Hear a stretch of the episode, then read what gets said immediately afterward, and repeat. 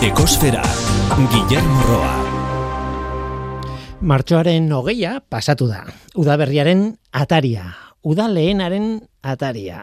Primaderaren ataria. Bedatxearen ataria. Eh, elu jarrestegian lau aukera horiek jaso ditut. Baina astronomikoki begiratuta, ekinokzioa da. Bueno, nahi duzuena.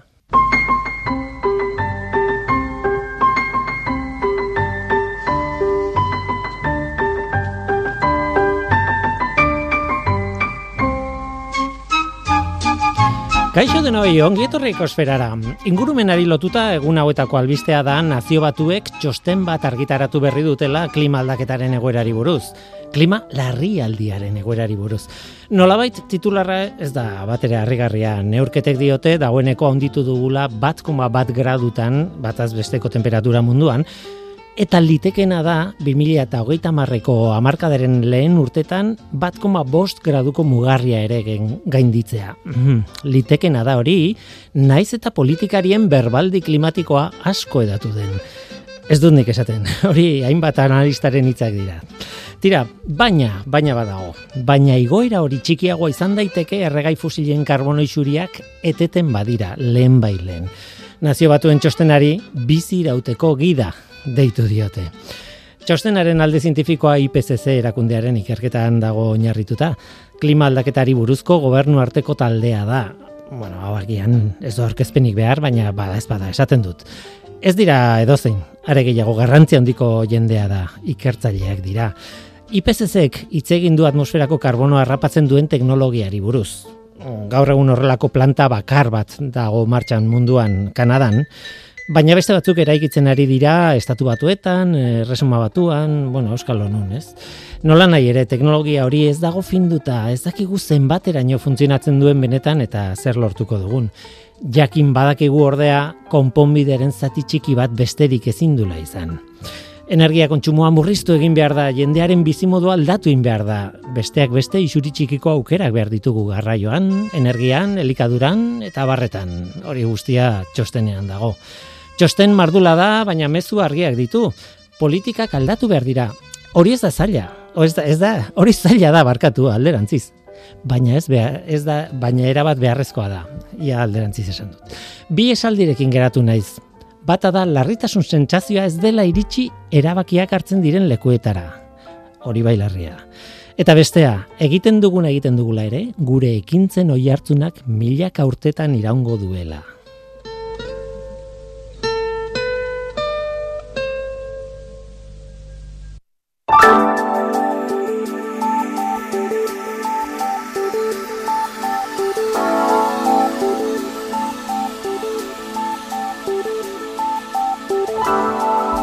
Atmosferako CO2 kontzentrazioari buruzko datuak ekarri behar ditugu orain beti bezala. Igandeko datua da, martxoaren emeretzikoa.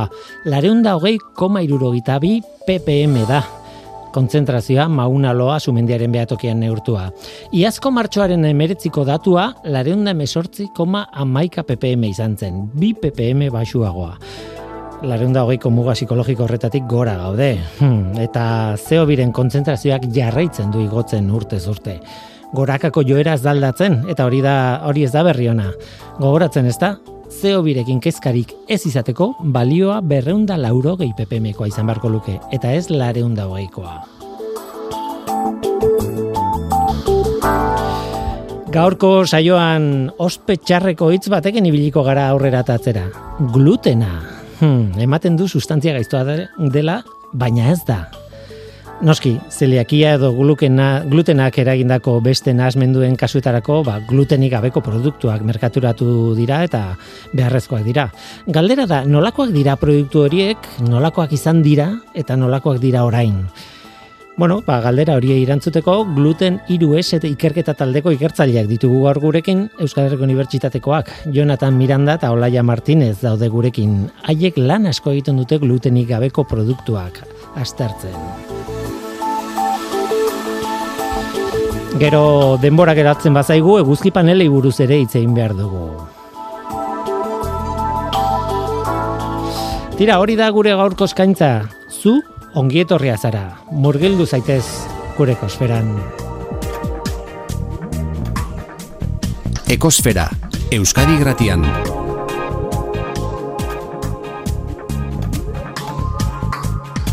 Ekosfera. Jonathan Miranda Gómez, Olaia Martínez González, Kaixo Bioi, Ongietorriak biak, ze ondo zuekin egotea. Arratxaldeon. Arratxaldeon, ondo altzaudete. Bai, gustora. Ederto.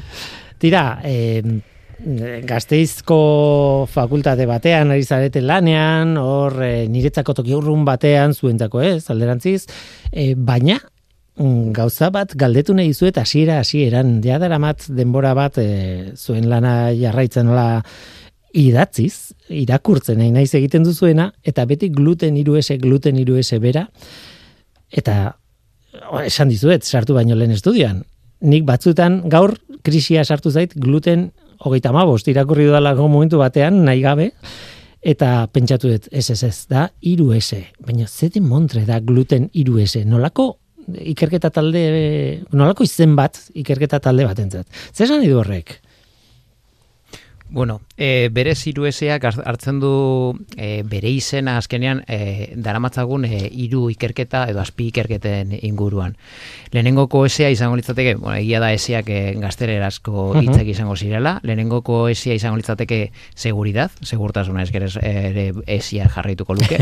Zer azkenean hor neurtu egiten duguna edo nahi duguna alde batetik handa bermatu benetan e, gluten gabeko produktuak gluten ez dakatela, ze hor badakago azkenean e, analizi bat horretan egiten du lanan. Bai, eta horretaz hitzein behar dugu zer referenteak zarete horretan.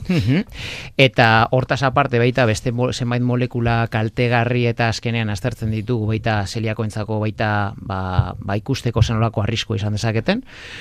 O, lehenengoko lerro horretan baita jarraitzen dugu eta saiatzen gara baita elikagai berriak eta eratzen.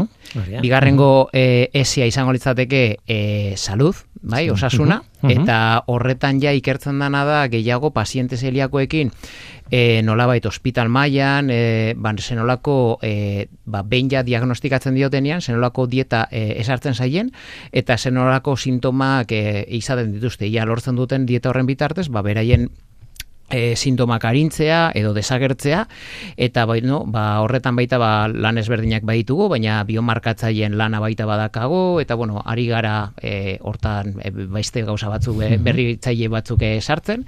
Eta hirugarrengo esia izango litzateke nolabait e, sodia dia, e, gizartia ez? eta azkenean ulertu, ulertzen dugulako baita gure ikerketa taldea eta edo ikerketa talde bat bezala ba nolabait guk egiten dugun lan hori ere e, dibulgatu egin behar dugula. Eta azkenean gizarteratu egin behar dugula. Ze azkenean guretzako ezagutza eh, ondo egon daiteke, baina era berean baita sor diogu, ez gizartiari azkenean gure ezagutza hori baita beraien ganatzea. Ze e, guk hasiera baten e, ba, unibertsitate publikoko baten egiten dugu lan eta gure dirua guztion dirua da. Ordun era berean baita gure ezagutzak guztion ezagutzak dira interesatu interesatuta baldin badaude, baina baita azkenean ezagutzak ez daka ez daka bidaik eta azkenean edo azkenean ba, ba garrantzitsu izan daiteke hori transmitetzea.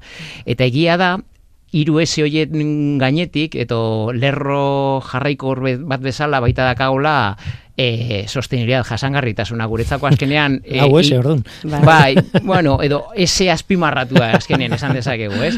Ze azkenean eh, guretzako uste dugu hiru lerroek ere egin dezaketela bat jasangarritasunarekin. Modu ezberdin baten mm. e, ze azkenean jasangarritasuna bakarrikan badirudi ekosistemetara azkenean bideratzen dugula baina jasangarritasunak gauzak gehiago barneratzen ditu. Pentsamendu holistiko bat edukitzea aurre ikuspena ez? Lehen komento duzuna azkenean iragartzea ze gertauko da gauzak egiten baldin baditu edo gauzak ez baldin baditu hemendikan 10 urtetara, 20 urtetara mm. eta estrategia plan bat bat baita edukitzea azkenean guretzako garrantzitsua da. Eta horregaitik ba bueno, jasangarritasun hori da guretzako ba nola baiti hildo garrantzitsuena. Bai, e, azkenean e, pentsamendu orokor hori e, nola baite, bueno, dago lotuta osasun bakarra, one health kontzeptu horrekin e, begiratu behartzaio denari ikuspuntu oso orokor batetik, ez? E, egia esan. Tira, ba, mm, glutenaren inguruan orbitatzen duen jendea zarete. Argi dago baietz, pila dakizue horri buruz, baina eskeza bakarrik pila dakizuela. Erreferenteak zarete, ba horixea, besteak beste, bona, kreditatuta zaretelako, e, glutenik gabeko produktuetan, benetan glutenik ez dutela, e, ziurtatzen, bueno, ziurtatzen duzuen agentzia moduko bat bihurtu zate, azkenean, ez? Nola bait, ez? Bueno, ez da agentzia ez, da esango, baina bai hori, akreditatutako laboratei, akreditazioak ematen dizu zilegitasuna, ez? Aitortzen dizu, ba, benetan analiziak ondo egiten zabiltzala, ez? Ba, zientifikoki modu egoki baten, ez? Ulertzen da, eta bueno, hori urte askotan zehar, e, izan, izan lehengo laborategietako bat e, maia nazionalean, ez? E, akreditazio hori eskuratzen, duela ja urtetxo batzuk, eta, eta bueno, holan jarraitzen dugu, eta bueno, e, merkatuan e, saltzen diren gluten gabeko produktu ere, ba, bueno, gero eta gehiago dode, ugaritzen da asko merkatua, eta eta gero ekoizlek ere behar hortaz, hau da, akreditatutako eta egokiak diren laborategietan analizi egin tearen beharraz ere jabetzen joan dira, ez, urte hauetan zehar, eta, bueno, ba, horre hmm. badago egin behar den lan bat, eta bai, horrela zizen apur bat gluten iru ezeren nibilidea. bai, nik horragian, komentatzea bakarrikan gauza bat, hau da, guk e, enpresei bermea ez diegu ematen, hau da, beraiek bidaltzen dizkigute guri a, laginak eta guk astertu egiten ditu, hmm. gero beraiek arduratu behar dira a, berme hori eskatzeaz, hau da, guk bakarrikan gara, azkenean, beraien beraiek ezin dira akreditatu, akreditatu edo sin teknikatarako, eta gu akreditatuta gaude glutenaren analizia ba, berentan ziurtatzeko, eta guri kontratago egiten digute, baina gero ja hori azkenean beste bueno, enpresa edo beste modelo baten bitartez azkenean bermatu egin beharko lukete bai. beraien.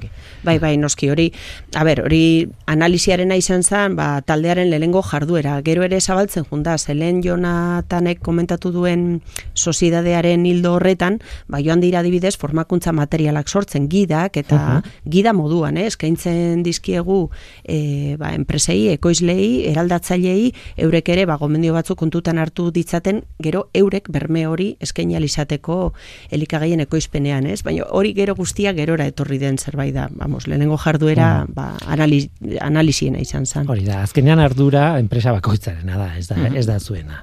E, horni buruz hitz egingo dugu, e, batez ere, bueno, e, argitaratu berri duzuelako lan izugarri interesgarri bat, e, glutenik gabeko produktuei buruz, baina hori baino lehen eta aztu gabe, e, aipatu behar dugu e, deialdi txiki bat egin behar dugu zuen aldetik, ez? E, glutenik gabeko ogia. E, aztertzen ari zarete, orduan kontsumitzaile frogak egiteko deialdi bat nahi duzu e, bidali irratxa jonen bitartez. Bueno, e, aurrera, zen nik ez dut oso ondo kontatuko, eta zuek bai. bai, bueno, bai, e, asmoa daukagu e, ba hori, e, kontsumitzaile probak egiteko glutengabeko ogiaren inguruan. E, ez da dagoen ogia aztertuko dugunik, baizik eta guk geuk diseinatutako ogi baten edo batzuen proposamena deko gula eskuartean, eta nahi dugu kontsumitzaileen epai hortara ba, sometitu edo ba, mm erabakitzeko, eh, zein formulazio litzateken egokiena, eta eta bar, hori da ba, jonak eh, aipatu duen lehengo lerro horretan kokatzen den zerbait elikagaien diseinua, porque, bueno, berak e, azaldu du segurtasunaren kontzeptua, ez? Hori kaltegabetasunarekin e, lotuta dago, ada gluten gabe eta bestelako kaltegarri zen daitezken molekulari gabeko elikagaiak behar dituzte pertsona batzuek hauta beste, baino bebai dago lotuta elikagaien eskuragarritasunarekin, ez? Eta eskuragarritasuna da bebai kontzeptu komplexu bat implikatzen du pues, presioa, e, glutenik gabeko likaia nahiko garesti izaten dira, e, implikatzen du nutrizionalki egokiak orekatuak diren elikagaiak, eta, bueno, ba, laster komentatuko dugunez, ipatu esun lan horretan, bueno, gauzak aldatuz joan dira, baina oraindik ere gabezi nutrizional batzuk ba, agertzen dira batzuetan. Bueno, eta orduan guk hori guztia ikusita, ba, azken urteetan ekin diogu ere elikagaien e, diseinuari eta hasi gara ogitik, ez, ogia dalako, uh ba, danok egunero normalean presente daukagun e, elikagai bat eta bueno, horretan ari gara e, bueno, e, gainera ba, jasangarritasunari ertxiki lotutako lerro bada, porque e, ba, bueno, sagar ondakine, sagar patxas e, egindako gi bat da, eta pur bat ondakinen aprobetsamenduari lotutako ekimen badalako, Eta, bueno, ba, esan dozunez, eta ja gehiago ez lusatzeagatik, pues hori, lastere ingo ditugu, segurazki maiatzan, ekainan, bueltan e, kontsumitzaile probak, eta jende desente behar dugu. Behar ditugu, ia berreun pertsona, e, behar ditugu, ba, bueno, pertsona zeliakoak edo glutena dietan euki ezin dezaketen e, pertsona kalde batetik, eta gero populazio orokorrekoak ere bai. Uh pentsatzen dugulako, gure hipotesia dalako, agian e, pertsepzio aldetik, e, ba, bueno, desberdintasunak e, egon daitezkela, ez? Ba, ba, segun oituta zauden glutenik abeiko elikaia kontsumitzera edo ez, ez? Eta, bueno, hori testatu nahi dugu. Orduan, jente asko behar dugu, e, berreun guztira, eun eta eun, e, gutxienez, eta, eta bueno, ba, ba, deialdia egin alizatea, ba, gorko honetan, zehar, ba, ba oso aukera ona da.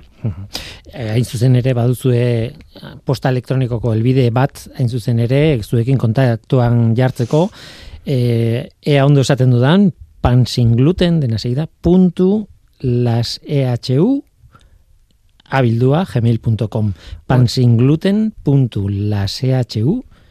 abildua gmail.com. Ez dakit ulertu den ondo eta ondo esan dudan. Bai, hori da, hori da bai. Eta, bueno, edo zeinek informazioa eskuratu nahiko balu honen inguruan, ba, kontatuko uh -huh. genioke eta eta datak eta noiz alduen eta ze behar den eta hori guztia kontatuko genioken. Gainera, honekin batera ireki duzu puntuetako bate. Glutena, hasieran esan dut ez, ospetxarreko sustantzia bada, baina proteina batzuk dira, oso Bale, oso txikiak proteinak izateko, baina oso ugariak, eh, hainbat eh, zekaletan, bueno, zekaletan, ze, eh, bueno, eh, azietan, eta bar, garian, gara, eh, garagarrean, zekalean, eh, ondo esan dut, orain. Eta mm, daukaten, glutenak daukan ezaugarrik bat fisikoa da. E, nolabait, e, ogiari mm, bere itxura, itxura ez dakit, den, osea, begibistakoa ez, fisikoa esan nahi dut. E, malgutasuna, elastizidade hori, biskositate, masaren biskositatea, hori dena glutenaren e, ondorioa da. Glutena izatearen ondorioa da. Beraz, glutenik gabeko produktu batek, lehenengo gauza e, izango duna da, ordezkatu behar duela hori nolabait, e, ber, malgutasun berdina euki nahi baldin badu, ez? Bai, bueno, e, nik beti zaiatzen izazkenean hori modu simple baten e, esaten, ez? Zein da glut, e, gluten hitzaren e, jatorria, eta grekeraz azkenean glut e, da izango litzateke pegamentua. Orduan, ordikan uh azkenean, nik uste nahiko erraz gogoratu dezakegula glutenaren ezaugarriak zeintzuk izango ziren. Ba, hori, zu komentau duzun elastikotasun hori ematia, e, bueno, elastikotasun edo koesio hori azkenean e, ematia, ba, elikagaiei. Eta gero, ba, bueno, nik beti familian eta kontatzen dudana da, ba, froga bat egin dezakegula eta azkenean ba nolabait bizkotxo bat egiten dugunean gari irinaz edo harto irinaz oso ezberdina izango da zergaiti. Batak igotzen dulako eta bestiak ez. Eta azkenean ba zergaitia ba horre edukiko genuke berriz ere glutenean. Nik, nik pizza bat daukat buruan. Pizza egiten danean masa hori ez dira bat elastikoa eta bai. hori, hori daukat buruan. Bai, bai, bai. Nik uste adibideak izan den aldi dugula, o, ba, hmm. hori, gure gurean nahiko nahiko erraz eta eta bueno, ba hortikan gogoratzen ditugu ba zeintzuk izango ziran e, ezaugarriak.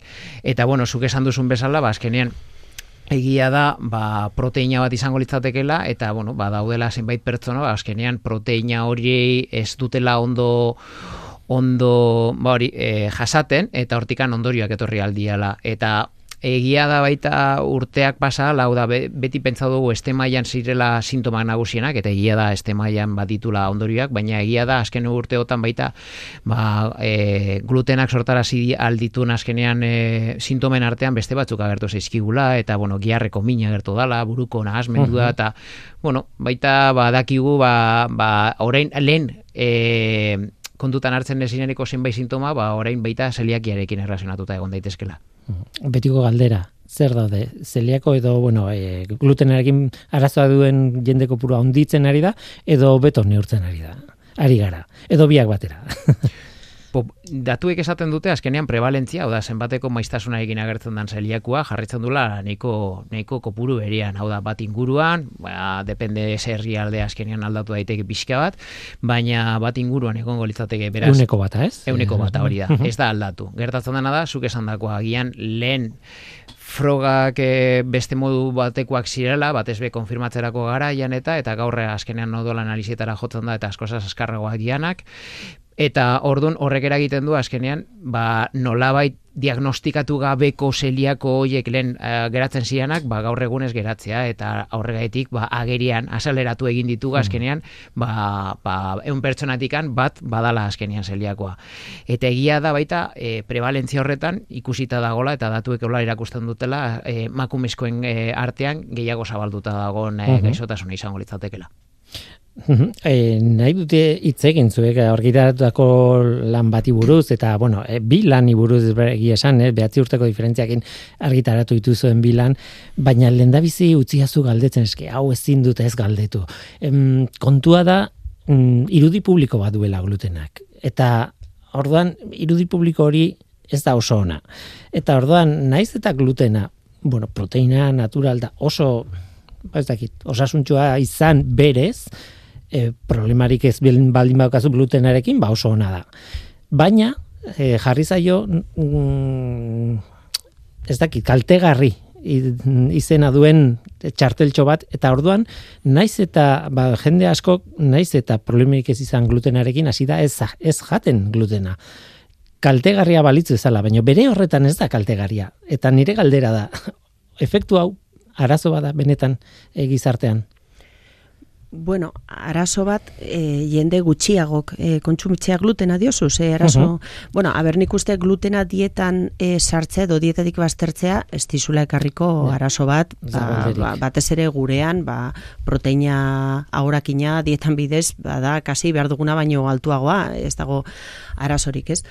E, egia da modatik asko daukala edo tendentziatik, ez dakizelan deitu ez, e, baina bai, fenomen hori deskribatuta dago eta, bueno, merkatua, gluten gabeko produktuen merkatua asko, asko hasi da, azken urteetan, e, mugitzen duen diru volumena bebai, eta, bueno, parte bada identifikatuta dagoela arazoa, eta horretarako elikagai diseinatzen direla, eta beste parte bat demanda ondia dagoela, no? Ba, zuk esan dozun horregatik. Ez dut uste arazo badenik dietatik baztertzea, baina, bueno, glutena ez da berez kaltegarria, zuk esan dozun moduan, edo da, behintzat, ba ez daki, ba, alergeno bat kaltegarria den ein berdinean, ez? Ba, bueno, arazo bat daukaten entzat bai, eta arazorik ez daukaten entzat, ba, ba ez, ez da izango. Ja, hori da. Ja, niretzat arazoa da etiketa bera, eh? kaltegarri deitzea zerbaiti. Hmm. Eta askotan egiten dugu, ez glutena bakarrik, daude mila produktu esaten dugu, ez hori kaltegarria da, eta baizea. Ba, Nik uste buelta eman beharko geniokela etiketari. Eta e, askotan askenean pentsatzen dugu gabeko hitzak azkenean etiketak azkenean osasungarriagoa bai. dala eta orduan nik uste azkenean hemen e, kontraesana datorrela hortikan hau da.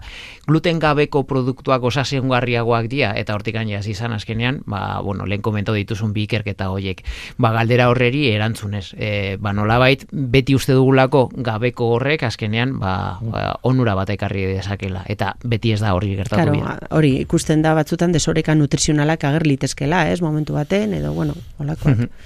Hain zuzen ere horregatik zaudete hemen, e, duela behatzi urte, okerrez banago, bi, bi mila eta amalauan, eh, hainbat glutenik gabeko hainbat produktu, hainbat ez, asko, produktu asko aztertu zen ituzten nolakoak ziren, ze e, zaugarri nutrizionala zeuzkaten, ea baliokideak ziren, edo ez glutena dutenekin, beraien baliokideekin, eta bederatzi urte eta gero berriz ere egin duzue eh, analisi bera edo antzeko analisi bat ikusteko mm, glutenik gabeko produktuen industriak berak nola evoluzionatu duen, ez? Mhm. Bai, agian hasiko naiz e, ba hori, 2014an argitaratutako artikulu horretaz, ez? Azkenean lehen esan dakoa, e, ikusi genuen azkenean hainbat herrialdetan edo herrialde gutxitan, baina baseudera zenbait artikulu esaten zutela, ba hori, gluten gabeko elikaiak aldaratzen baldin baziran bere baliokideen aurrean, ba ezberdintasun nitizionak zituztela. Eta orduan gu pentsau genuen, bueno, eta estatu mailan hori gertatuko da gauz, e, gertatuko zaigu gauza bera. Ta hortik gana estertu genitun berreun da ma sei elikagai gluten gabekoak ziranak, eta gero merkatuan zeuden e, ba bere balioki, balioki den aurrean. Eta hortikan jantzeman genuen azkenean, ba bueno, gatzko burua ezberdina zala, gatz kantitate gehiago sekatela, zuntz kantitate gutxiagoa, kontrara lipidotan aberatzagoak zirela, batez be e, gantz asean, nolabait uh -huh. kaltegarriagoa dana, eta e, protein edukia ere ezberdina zala. Hortik, bueno, ja ezberdintasunak esarri genitun, bale? Orain pasadira, ia ama, pasada abarkada bat. E, berriz ere galdera behera genekagun, baina baita beste gauza bati erantzunez. Hau da, bueno, gaur egungo egoera zein da, eta moduren baten konprobatu dezakegu ia nolabaiteko evoluzioa izan duten azkenean gluten gabeko elikagai hoiek. Eta orduan, e, asaiatu ginen hartzen berriz ere berreunda masei erikagai joiek, batzuk ja ez daude merkatuan, eta bakarrikan eunda lau merkatuan uh jarraituko lukete, eta horiek astertu egin ditugu. Eta orduan horretan ikusi dugun evoluzioa izan da, nolabait gauzak obera jo dutela. Bueno, lipido kantitatea ja ez da horren altua, murriztu egin da, e, zuntzatan irabazi egin dute, e, proteina edukia baita irabazi egin dute, orduan, e, ja hortikan hobekuntzak egin dira. Hala ere, berriz ere jarraitzen baldin bago edo egiten baldin bago aldaraketa gluten gabeko elikagai hoiek gaur egun esan nahi dute, eh, orain merkantuan ditugun e, balioki den aurrean jarraitzen dute galtzen ateratzen. Ordun, mhm. gauzak bideo honeteatik handi joazte, baina oraindikan badago bidea egiteko. Eta baita artikuluan, ba, proposamenak beti botatzen dira, ez? Zein izan da evoluzio horren, hobekuntza horren, no, azkenean, e, erantzulea eta bueno, ba gauza asko izan daitezke, baita alde batetik ba, gure alde egin genun, hau da pentsatuz, bueno, ba, gurea bezalako artikuluek lagundu egin dute edo presinatu egin dute industria eta ez, azkenian, ba, ba, bueno, ohartzeko eta bueno, hemen arazoa dakago eta gian hau zaindu egin behar dugu. Baina hortaz eta gure artikulu eta beste, ara, beste batzuk artea dituzten artikuluetaz gain, ohartu behar gara baita legeak ere ira esarri dute eta proposamenak egon direla azkenian, ba, nolabait ja, arreta gehiago eskin eskaintzeko elikagaiei hor dakagu nutrieskorra, eh, semaforoa eta horrek eragindu baita, ba azkenean gluteka bageko e, elikai ekoslei baita jaramon egin beharko diotela eta azkenean osasunarentzako e, e, interesgarriak izan daitezkeen nutriz, nutrientei azkenean garrantzi gehiago emango emango saie eta hortik baita uste du ez dala bakarrean gure edo zientzia izan baizik eta baita ba, bueno, beste batzuk hartutako e, erabakiak. Bai, pentsatzen dut soziologiako kontu hauetan hainbaz, hainbeste faktore daude. Hmm. Eta horietako bat da zientzia, e, ikerketa, e, baina hori legedia zuk esatezuna, politika bera, soziologia gizarteak berak zer hmm. eskatzen duen zer hmm. ez, e, e, modu batera edo bestera, ze taldek dauden, presionatzen ze taldek ez daude. Pentsatzen dut faktore ekonomikoak ere ongo direla hor sartuta, nola bait, eta denon artean aldaketa bat gertatzen da, ez? Bai. Nola bait, ez? Ez zaila, zaila da errudun bat, ba, o errudun bat, errudun mm. komatxo artean, eh? e, zera, bilatzen. Nola nahi ere, bueno, oso ondo kontatu duzu, ez? Hobekuntza onda markada batean, baina ez gaude em, es, nahi genituzken e, baliotan edo nola bait, ez? Horrek esan nahi du, hemendik e, amar urtera beste artikulu bat ateako duzuela. bueno, espero du, ez, azkenian... Eh. Horren jarraipena egiteko asmoa daukagu, ikusiko bai. dugu, ez, espero dugu gauzako betzea, baina, bueno, ez da lan erraza, ez, e, glutena elika egintzan da bolako mirariak sortze dituen molekula bat, ez? Ba, sentsorialki ba, oso teknologikoki oso oso interesgarria da eta eta ezaugarri sentsorial oso gustagarria kon, ez? Ematen dizki elikagaiei batez ere ba bueno, ba bueno, batez ere hartzitzen diren eta labekatzen diren erikagaiei batik batez. Eta orduan hori falta denean, pues claro, zerbaitengatik ordezkatu in behar da eta gehienetan oin arte izan dira gantzak, lipidoak eta bueno, zuntza zenbaitetan ere.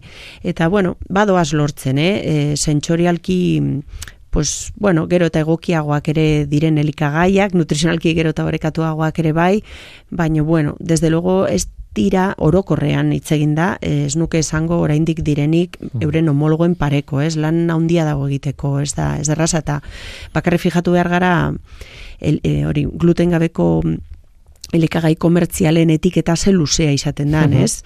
E, kasi zailka ditzakegu ba, e, ultraprozesatuen talde horretan, ez? Bueno, irizpide gokitzat jotzen badugu zenbat gehigarri dituen elikai batek eta bar, pues sartuko genituzke kategoria horretan, porque oso formulazio komplexuak izaten dira. Eta, bueno, claro. eta oraindik ere badiotzut ez da lortu parekatzea, ez, euren homologoekin. Beraz. Hor gertatzen da olaia, zuk pixka bat kontatu duzuna, eh, ikusten dut, ez da garia dituzten edo garagarra edo zekalea edo horrelakoak dituen eh, produktu bat, gainera hortik glutena atera eta aplikatu daitekela beste mota batzutako produktuetan. Eta claro e, nik ez dakiz zerri baina botatzen zaio ez, ez bakarrik jatekoak ez? Daude e, mota guztitako produktuak ba, arrazoi fisikoengatik glutena izateak laguntzen, laguntzen diela e, bueno, e, ba ez dakit propietate bat edo beste izaten. Eta beraz e, nik ez dakit, hortzetako pasta. Ari naiz pixkat buruz eta ez dakit horiek edan edo ez.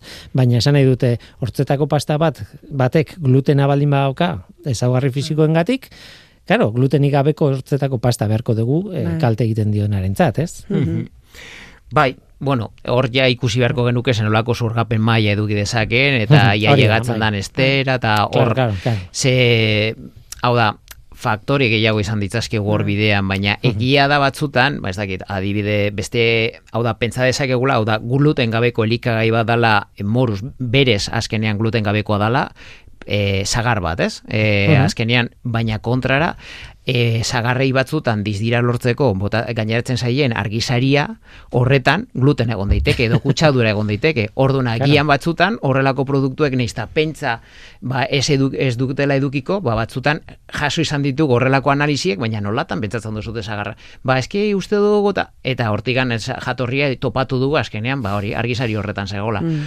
orduan kao, gauza arraruak edo bitxiak topau egiten dira egia da eta ba bueno ba hor zaindu egin beharko genuke eta hor gure lehenengoko lerro horren segurtasuna eta analiziak ba hor jarraituko dituzte azkenean. Hmm. Tira, guazen atzera berriz ere zuen 2023ko eh asterketara eta mm, toki berezi bat hartu du adibidez hor pasta, ez? Eh, bestakita espagetiak. Ez horrelakoak, ez? Claro, hor espagetiak eh, oso goxoak izateaz gain gari garia da nola baita oinarria eta e, beraien ezaugarri fisikoak ere bai e, daude oso oinarritutak glutenean. Ordan nola egiten da, nola demontre egiten da glutenik gabeko pasta bat. Bueno, hor gure ikerketetan ta azkenean e, ba, nolabait ikusi dugunean edo e, saiaukan garenean azkenean arrazoi bat opatzen zergaitikan egon den evoluzio positibo bat, hau da, no, e, 2008 edo amalautikan azkenean onera non aldatu diran, ba, pasta hartu dugu eredutzat, osagaietara junda azkenean e, nolabait e, lehen e, olaiak esandako ez e, osagaien zerrenda ikusten dugunean hor ez daki jendiak dakin baina ordenaren arabera edo kantitatearen arabera daude ordenatuta. Hau da uh lehenengo agertzen dan hori izango litzateke kantitate handienean erabiltzen dana bueno ba lehenengoko postuan e, ez da aldatu, hau da 2000, osea, orain dela markada bat eta orain azkenean jarraitzen du izaten hartoa edo harto irina. Ba, kontrara bigarrengo postuan ja lehen erabiltzen zen askozaz gehiago arroz irina eta egun azkenean erabiltzen da e, e, harto beltzigina. Eta hortikan azkenean aldaketa bat egon daiteke. Horrek nutrizionalki eragin bat izango du, azkenean arrozak ba, nutrizionalki ba, propitate batzuk baditu, baina e, ba, ba, beste cereal batzuk erabiltzeak sortaraziko du azkenean nutrizionalki. Baina baita teknologikoki pasta egiterako garaian estrukzio moduko bat egin behar da, eta horretan azkenean laguntzeko, ez dakit, lubrifikante modura erabiltzeko, behiendiak ideia bate e, egitearen bere buruan, azkenean ba olioak erabiltzen ziren lehen, orain azkenean beste osagai bat erabilita agian ez dugu horren beste olio behar, eta horrek azkenean be konposaketa nutrizionalian eragina izango du, hau da gantzen kantitatea edo lipidoen kantitatea murriztu egin dela, eta ba, beste osagai bat erabilidalako bakarrikan horretan. Orduan, nola baito laiak esan duen bezala, asko egiteke dago azkenean gluten gabeko elikagaietan, eta agian ez da bakarrikan modu teknologiko bat nola aldatu, bakarrikan agian jutia osagai berriak frogatzera, hori izan daiteke baita beste aldaketa bat, beste formulazio aldaketa bat, eta horrekin agian baita irabazi egiten dugu. Hmm. Aipatu nahiko nuke lan hau egin duzuela ez zuek bakarrik, ez? E, jende pilo batek hartu du parte, ez? Ez zuen inguruan. Hmm. Bueno, gure taldea ere zabala da, e, hiru mm. lerro ditugu esan dugu moduan, eta bueno, ba, lerro bakoitzan pertsona batzuk hor, eta eta mm-hmm. gero gainera, ba, saiatzen gara irekiak izaten, jasotzen ba, praktiketako ikasleak, edo gerrala egiten dutenak, eta desde luego eurek gurekin dausen bitartean egiten duten lan hori, ba, errekonositzen ere saiatzen gara. Mm-hmm. Bai, kasu honetan gainera justu izan zen lehenengoko e, egilea, azkenean artikulu horretan agertzen daneko e, lehenengoko egilea, izan zen iasko masterra mailarako e, ba, ikas, e, ikasle, ikasle bat, eta bere mastera mailarako lana azkenean, ba, bueno, e, nolabait artikulu honen oinarria izan zen, eta, bueno, Claudia Marmolerei azkenean eskertu behar diogu baita bere, bere lana, eta, eta bueno, artikuluan baita gertu zen horregaitik. Claudia Marmol Soler, ez? E, Hori da. Lehenengo, lehenengo sinatzailea. E, esan dut gainera, hogeita, 2000 eta hogeita iruko argitalpen badela, baina ez, hogeita bikoa da. Bai. Foods aldizkarian e, argitaratu duzue, baina hogeita bikoa da. Ez, mm bai, bai. Sartu zait buruan hogeita irukoa zela, eta baina nik irakurri dudalako hogeita iruan, klaro. Hala ere, gauza hauek bere tempoa daukate, ez? Eta, bueno, e, zera, e, lana egin, e, presentatu orkestu argitaratzeko, eta onartzen dizutela, eta abar, eta abar, luzatzen da, azkenean, bu, e, denbora pilo bat pasatzen da. Eta, gainera nik, honetaz hitz egiten dut, askoz geroago, bai. hilabete batzuk geroago. Mm, bueno, eh, zientzialarien. Bai, eta urrats bat eh, astu dozu, hori baino lehenago finantzak eta topatu behar da. Eta hori da lana egiten hasi, baina asko zer. Bai, bai. Eta hori luzea, ikon ere bai. Bai. Oso. Bai, bai. Izaten da. Luzea neketxua eta frustrantea, ez? Bai, alaxe. Tira, baina lan benetan importantea iruditzen zait eta bueno, e, da hankak lurrean nolabait hankak lurrean garri aztertu zer daukagun inguruan eta aizu, ba honen arabera hobeto edo okerrago gara, baina baina goazen ikustera zer dagoen merkatuan, ez? Mm-hmm. Eta hori garrantzitsua da, ez? Mm. Tira, ba, aizue, gauza bat, gluten iru taldeko ikertzaileak zarete, hau egin duzue orain, baita ere deialdia errepikatuko dugu eh, deialdiaren kontua glutenik gabeko ogi bat diseinatzen ari zaretela bai. eta behar duzuela jendeak test batzuk egiteko mm, dena den e, zuek ikerketa lerro gehiago dituzue eta eta zuen taldea nik ez dakiz eta mainako taldea duzuen baina e, gauza pila bat egite dituzuen denak glutenaren inguruan, ezta? Bai, e, bai, bai, bueno, tamaina horren rekuento egin barko genuke, ez dakit apur bat aldakorra da, baina zen bat esango gara, jana, amar inguru, bai, inguruko ikasleak eta joan eta etortzen diren pertsonak edo, uh -huh. e, osake bai, taldetxo, taldetxo handia gara. Dana gara, lehen esan dozu, hasieran e, Arabako kampuseko fakultate batekoak, bueno, farmazia fakultatean gaudela, esan behar da, eh? Hane, bai, farmazia eta likagaien zientzien e, arloko ikerlaria gara, dana, dana gara arlo berdinekoak eta bueno. Uh Bai, eta sortzi berez, e, ba hori taldearen barne sortzi irakasle egongo ginateke eta gero ja hortaz gain ba bueno, doktore gaiak bai. edo bueno, e, azkenean sartuko bai. ziren. Eta horregaitikan, ba, zabaldu daiteke, eta ba, amairu, amalaura, e, ba, onar gara azkenean. Bai. Eta horrek eragiten du, ba, zuk esan duzun bezala, ba, gauza asko ikutzen ditugula, ez? E, guztiak, ba, glutenaren inguruan, eta lehen esan duan bezala jasangarritasunaren inguruan, baina bueno, ba, lehen ja bota duta, ez, azkenean, ba, ospitalekin egiten dugula lan, dakagu baita e, nolabait zerbait ezberdina dela dala e, gluten gabeko elikaien datu base bat, hau da, e, nolabait hori berezia da ze orain arte ba, dieta asko diseinatzen direnean ba, ba programak eta badaude baina ez zituzten kontutan hartzen gluten gabeko elikagaiak. Eta gu izan ginen azkenean ba, bueno, hori sortu genuneko datu base bat jungara osatzen ba, zenolako komposaketa nutrizionala akaten eta goaz gainera gaineratzen ba, bueno, beste molekula kaltegarriak baita ze horiek interesgarri izan daitezke ba, endokrino batentzako erizein batentzako ba, beraien dietak aztertzen dituztenean dietista bat entzako, noski, e, ba, nolabait, ba, seliako edo glutenarekiko arazoak dituzten pertsona horientzako dieta jarraitzen dutenean, ba, jakin nahi dutelako, zebe, kao, lehen esan dugun bezala, oso ezberdina baldin bada, gluten gabeko ogi bat, gluten dun ogi batekin aldaratuta, eta guk e, kontrara dietan jartzen baldin bagu, gluten dun ogia sartu dula, ba, azkenean, gerora gabeziak edo antzemateko, baita, e, oker gabiltza edo bideo okerretikan gabiltz. Horregaitik, ba, bueno, software bat sortu dugu horren inguruan, uh nahiko harrera ona izan du duna, ba, bueno, e, ba, medikuen eta e, osasune arloko profesionalen inguruan, eta horregaitikan, hortikan abiatuta, ba, bueno, ba, beste proiektu batzuk baditugu baita mm. e, ospitalekin, eta hirugarrengo lerroari dago kionez, ba, hor, e, eskuntza programak eta esartzen ari gara, e, bueno, eskuntza maila ezberdinetan. E, esan edute lehenengoko eskuntza badakago azkenean e, programa moduko bat, edo modulo moduko bat e, egina, baina baita ostalaritza eskoletan azkenean e, bai ikastaroak ematen ditugu, eta horren arabera ba, batesi bat garatzen ari da, baita eskuntza nutrizionalaren inguruan, ba, baita zenolako harrera dakaten, eta zenolako proposamen botaldian, ba, azkenean hori hobetzeko, ze azkenean, ba, ez dakit ostalaritza eskolan, baita e, ba, ikasten ari diran pertsona horiek, gurean azkenean zerbitzu bat emango diguten zerbait izango da, baina baina komeni zaile baita horretan trebetasuna edukitzea.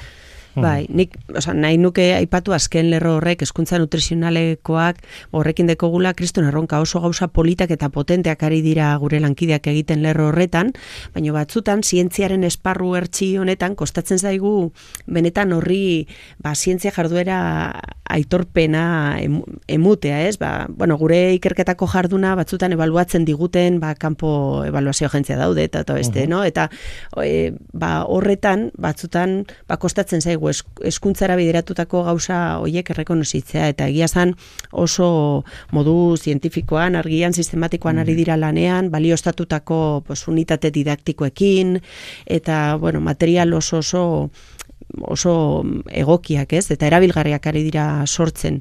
Eta, bueno, hori guztia eskuragarri ari dira ipintzen, eh, webgunean, eta... Bai, eta, bueno, gainea, saiatzen ari gara baita e, edatzen guzti hori, hau da, eskuntza e, bideak orain arte oso zurrunak izan ziren, eh? izaten ziren, ez? Azkenean, e, dakago ikastola, institutua, dakago, baina orain jada azkenean erabiltzazkegu beste balio batzuk, azkenean Instagram ere dakago eskuntza hori bideratzeko, eta horren bitartez egiten ari gara gau, gauzak, orduan sare sozialak ere esteko modu bat izan daitezke eta horretara irekitzen ari gara, ba, ba beste beste bide bat erabiltzeko. Eta in zuzen ere aipatu nahi nuen gizarteratze lan honetan azkenean irratira etortzea gutxinekoa da. Beste mila gauza egiten dituzelaeko eta eta mm. ondo dago iristen zarete iritsi beharreko txoko pila batera. Tira, hemen utzi behar dugu, e, glutenik gabeko giaren diseinuan e, parte hartu nahi duenaren txat, baduzue berriz ere aipatuko dut, baduzue posta elektroniko e, berezi bat e, zuekin kontaktu alizat, egin alizateko, pantzinggluten.lasehu abildua gmail.com Horren bitartez, ba, bueno, e, kontsumitxalde frogak nahi duen jendeak, e, bai zeliakoak, bai bestelakoak ere bai, e, zuekin e, jar daitezke harremanetan bai. eta eta horixe. Bai, eskertuko diegu. Teresa. Hori da. Eta nik eskertze dizuet zuei hemen izana izateagatik. Eskerrik asko ekosferan, bueno, gluten pixka jartzeagatik eta gluten gabeko hitzaldiei pixkate da ekartzeagatik. E, Jonathan Miranda Gomez eta Olaia Martínez González, biei eskerrik asko besarka da bana eta ea beste batean etortzen zarete, amar urte pasa baino lehen, ea beste batean etortzen zarete. Mi esker zuri gonbidapenagatik. Bai.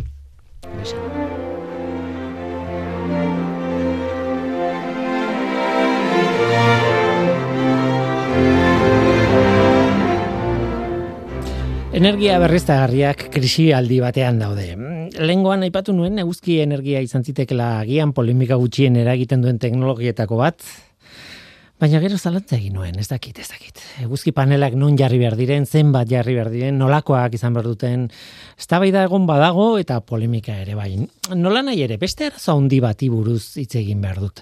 Em, arazo asko ditu, eguzkeren energiak e, duela bi aste aipatu genuen panelen birziklatzea, adibidez ez, edo fabrikazioari buruz, ere hitz egin liteke. Baina beste kontu bat ekarri nahi nuen gaur. Eraginkortasuna. E, guzkiren energiak jakina, bi energia mota emate izkigu, eh? Erraz esan da, argia eta beroa. Modu teknikoan esateko, energia fotovoltaiko, argia, eta energia termikoa, beroa. Biak ustiatzen dira eta bakoitzak badu berezko izaera bat. Fotovoltaikoa ustiatzeko, ba, normalean silizio dopatuarekin egindako panel teknologiko batzuk erabiltzen ditugu. Eguzkiaren argiak e, semieroa lehen e, geruzez egindako egitura batean jotzen du eta elektroiak mugitu egiten dira eta bueno, elektrizitatea sortu ez nahi sartuko gauza gehiagitan azaltzen. Baina, bueno, sistema horien fisika kuantikoa oso interesgarria da, funtsa handia dauka.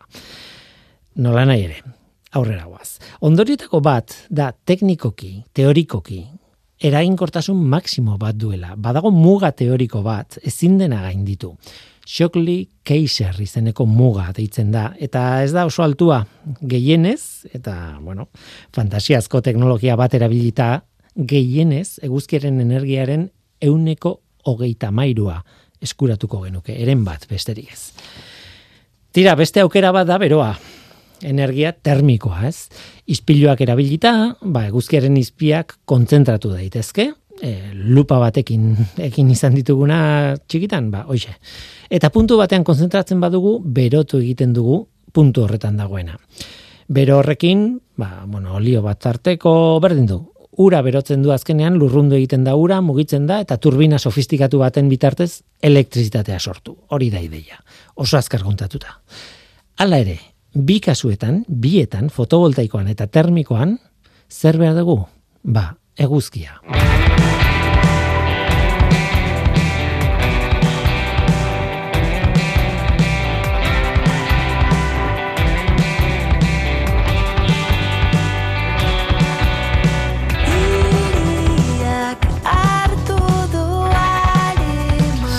Eguzkia guk ez dugun eguzkia, baina non dago eguzkia horrela, bueno, kantitate oso onditan, ba, ba, basamortuetan adibidez, ez?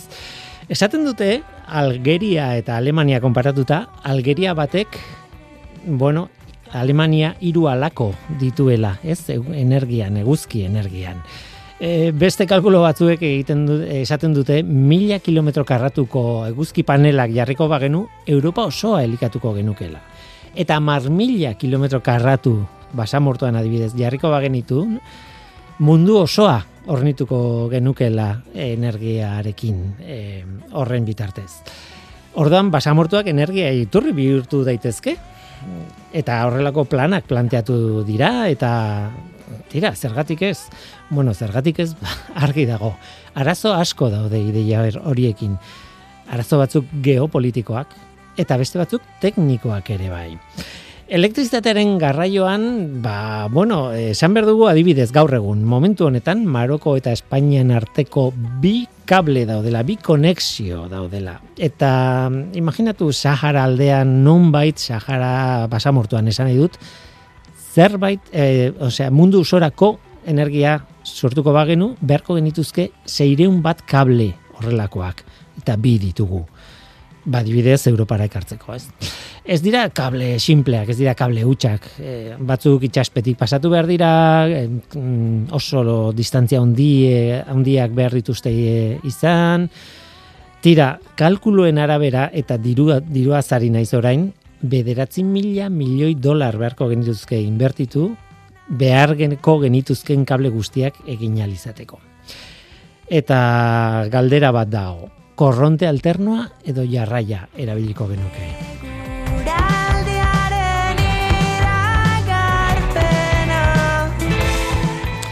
Gaur egun gure sare elektrikoan, bueno, korronte alternoa erabiltzen dugu. Alternoak arazo badauka galera handiagoak ditu jarraiak baino. Haze, alternoak, mila kilometroko galtzen du euneko 6,zazpia. Elektrizitatean euneko 6,zazpia galtzen da korronte jarraian, DC horretan, euneko iru koma bosta bakarrik mila kilometrotan. Gertatzen dena da, hori ikusita, bueno, galera gutxiago jarraian, ez? Baina jarraia garestiagoa da. Garestiagoa da behintzat kablea, mm, esan behar laburra den e, kasuetan. Seireun edo kilometro arte, garestiagoa da jarraia. Hortik aurrera, luzeagoak egiten baitugu, merkeagoak dira. Beraz, mundu ideal bat, ez dakit, ideala izango zen, baino Maroko eta Gibraltar alteko kableak alternoak izan beharko lukete. Argel eta Alakanten edo Mediterranean arteko kable bat jarraia izan beharko luke, Tunisia eta Sardinen artekoa esango nuke alternoa, eta Libia eta Sizilia elkartuko bagenitu, kable jarrai bat nahikoa izango litzateke.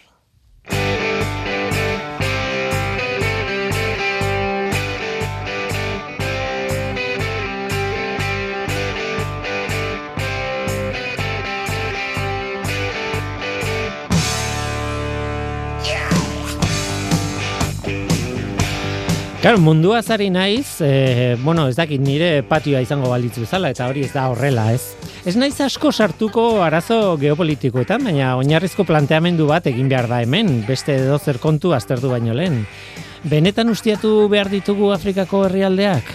Hm, alegia, hainbeste mendetan ustiatu ditugun herrialde horiek, orain energia berriztagarrien ideiaren aitzakiarekin berriz ere, berriz ere joan behar dugun mendebaldekoek e, Afrikara haiei esatera beste guztien mesederako jarri behar ditugula e, jarri behar digutela lurra eta haien ondasunak, energia eta eta ura adibidez. Ustezko komunitate globalaren eskuetan ba ez, ez da bidezkoa egia esateko klimaren arazoak hala eskatzen badu ere, ba ez da kontua ez da inximplea eta ezin dugu joan ba ez dakit, Marokora edo, bueno, Afrikako edo zein herrialdietara, ez esan, hemendik horrera guk kudeatuko dugu hau eta denontzakoa energia sortuko duzu. Ez, ez da bidezkoa.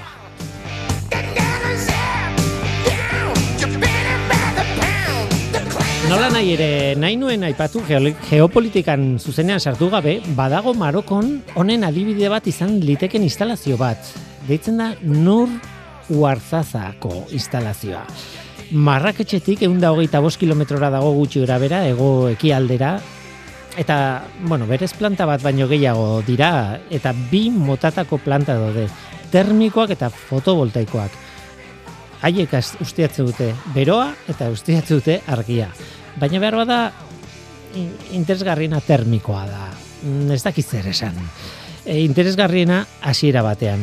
Ispiru parabolikoak erabiltzen dituzte, e, bueno, e, parabola forma duten ispilu bueno, kanalak bezala eta horrek berotzen du olio sistema bat, lareun gradutan jartzen du, horrek berotzen du ura eta turbina bat mugitu egiten dute. Gainera, kuriosoa da, baina gatz likidotua e, erabiltzen dute beroaren beroa gordetzeko. Osea, gatz likidotzen dute beroa gordetzeko. E, gatz hori e, gorde egin behar da beroa eta ozten baldin bada, ba, gelditu iten da, estelazioa. Beraz, gauetan, gatz horrek hartzen duen temperatura gai da hiru ordu leku batzuetan eta zazpi ordu irauteko beste leku batzuetan. Baina naita nahi ez erregai fosilak behar dituzte gatzal likido mantentzeko etengabe eta bermatzeko likido izango dela. Eta horrekin olioa mugitzeko. Beraz, erregai fosil pixka bat badago hor em, beste instalazio bat dute bertan ere bai, e, askotan ikusi duguna telebistan, ez? Ispilu kontzentrikoak dorre erraldoi baten inguruan eta ispilu guztiek puntu berdinera bidaltzen dute argia. Eta hor goian gatz likidoa daukate eta horrekin baita ere zirkuito bat martxan jartzen dute eta sortzen dute energia, sortzen dute elektrizitatea. Antzeko ideia bat egontzan Nevadan, The Crescent Dunes izeneko plantan, baina matxurak izan zirela arazo, e, ies egiten ziren e, gatzak, en fin, e, problema askoz izan zituzten, urte gutxi batzuk besterik ez zuen iraun.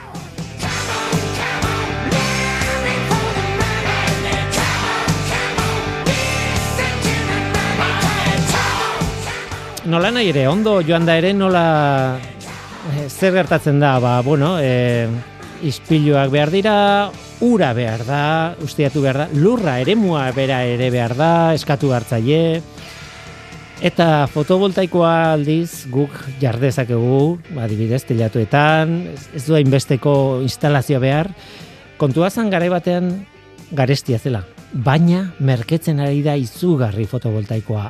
Eta gaur egun adibidez, Alemaniak fotovoltaikaren alde egiten ari da. Benetan zer da hobea? Fotovoltaikoa norberen etxetako telatuen izatea, garraio galerarik gabe gainera, bertan produzitu bertan kontsumitzeko, edo basamortu bateko instalazio erraldoi termiko bat oso urrutian eta elektrizitate hori ekartzea.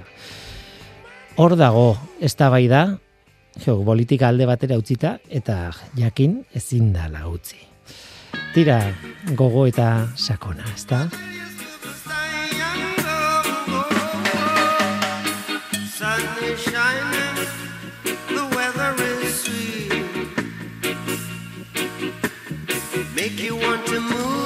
Tira, eta gu bagoaz bukatu da ekosfera Mikel Retegi izan da gaur teknikan eta ni Guillermo Roan mikroan. Datorren astera arte. Ondo izan. Get on the rise,